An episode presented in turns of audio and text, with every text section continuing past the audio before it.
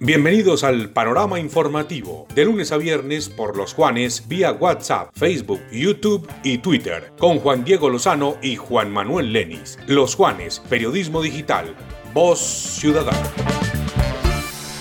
Hola, ¿qué tal amigos? Saludo muy especial para todos los seguidores de los Juanes Radio Digital. Aquí estamos con las noticias más importantes para el jueves 27 de enero año 2022. Recuerden que estamos en el Café de la Mañana en los Juanes Radio Digital, televisión y radio digital, único formato en la región, en el Café de la Mañana de 6 a 9 por losjuanes.com, nuestra app Los Juanes Radio por App Store y Play Store y también por Facebook Live.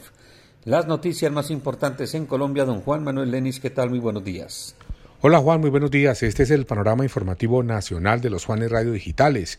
Recuerden que estamos a través de www.losjuanes.co, nuestros aplicativos de iPhone y de Android y nuestra emisión gigante de Facebook Live de 6 a 9 de la mañana, el café de la mañana.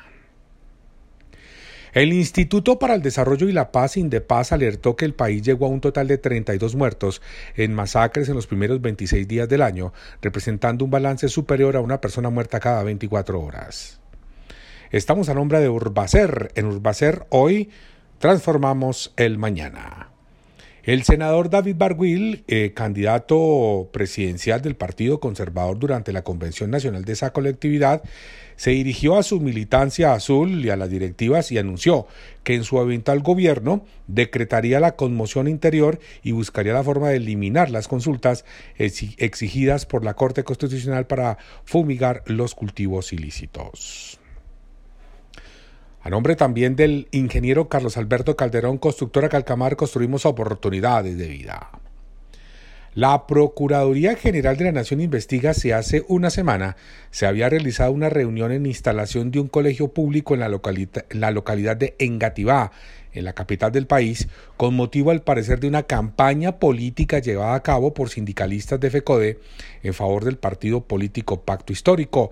Esto dentro del marco de los inicios de clases presenciales en los colegios de Bogotá. Tremendo. Recuerden que estamos a nombre de la central mayorista de Armenia Mercar, que ahora es un ecosistema de vivienda, un espacio donde Plata trae grandes beneficios para toda la familia. Los familiares de Idelbrando Rivera Guantiva, el conductor que fue linchado por indígenas luego de arrollar a una mujer y a su bebé en la vía de, Siberia que lleva a Cota, Cundinamarca, pidieron a la Fiscalía General de la Nación que investigue con celeridad este caso para judicializar a los responsables de este homicidio. Desde luego, era un accidente.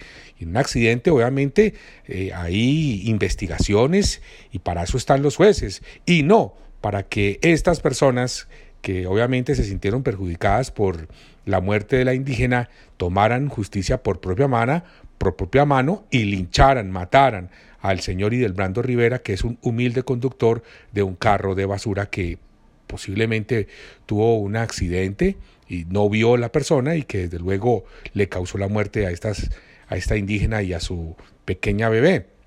Sin embargo, no era la forma de actuar. Bueno, Juan, esa es la información nacional. Siga usted con más noticias del Departamento del Quindío.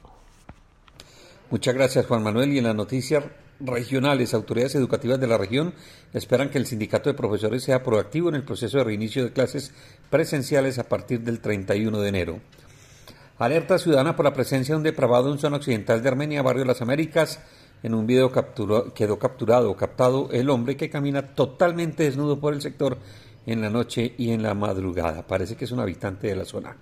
En el barrio Farallones de Armenia, la comunidad solicita la presencia de las autoridades para controlar a los habitantes de calle que están regando las basuras y dejan realmente depósitos a cielos abiertos.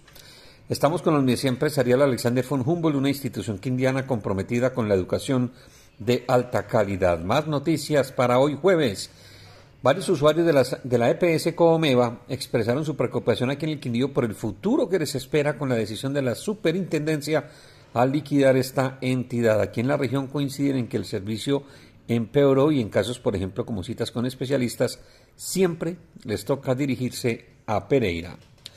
Ciudadanos que acuden a diario a la sede de la nueva EPS, esto en el sector de los fundadores, exigen que se respeten los protocolos de bioseguridad y se eviten las aglomeraciones que a diario se presentan. De eso nadie volvió a hablar. Continúan las quejas de la ciudadanía por los inconvenientes que se presentan en muchos puntos de vacunación en la ciudad. en la zona de Parque de Bolívar los usuarios se eh, toparon con una realidad totalmente diferente a la que les había anunciado la Secretaría de Salud a través de los medios de comunicación. Los productores de plátano en la región están recibiendo recomendaciones especiales por parte de la Secretaría de Agricultura con el fin de minimizar los riesgos en los cultivos por temporada seca. Estamos con territorio rodicio, el mejor concepto de rodicio en todo el occidente colombiano. Una excelente atención en un mágico lugar, kilómetro 3 vía Pereira. Más información, la alcaldía armenia realiza la actualización del inventario de ventas informales en la ciudad con el fin de evitar la invasión del espacio público y avanzar con la organización que se necesita con eh, este sector productivo. La oficina de la gestora social de la gobernación reiteró en el llamado para la donatón de útiles escolares, punto de recaudo, primer piso de la sede del gobierno departamental. IEPA, Empresas Públicas de Armenia, inició las obras correspondientes al primer tramo del colector de la Florida para la descontaminación de las quebradas San Nicolás, la Florida y el río Quindido. A todos, muchas gracias por la atención. Nos escuchamos en los Juanes Radio Digital en el Café de la Mañana de 6 a 9 de lunes a viernes. Fuerte abrazo para todos y un excelente jueves.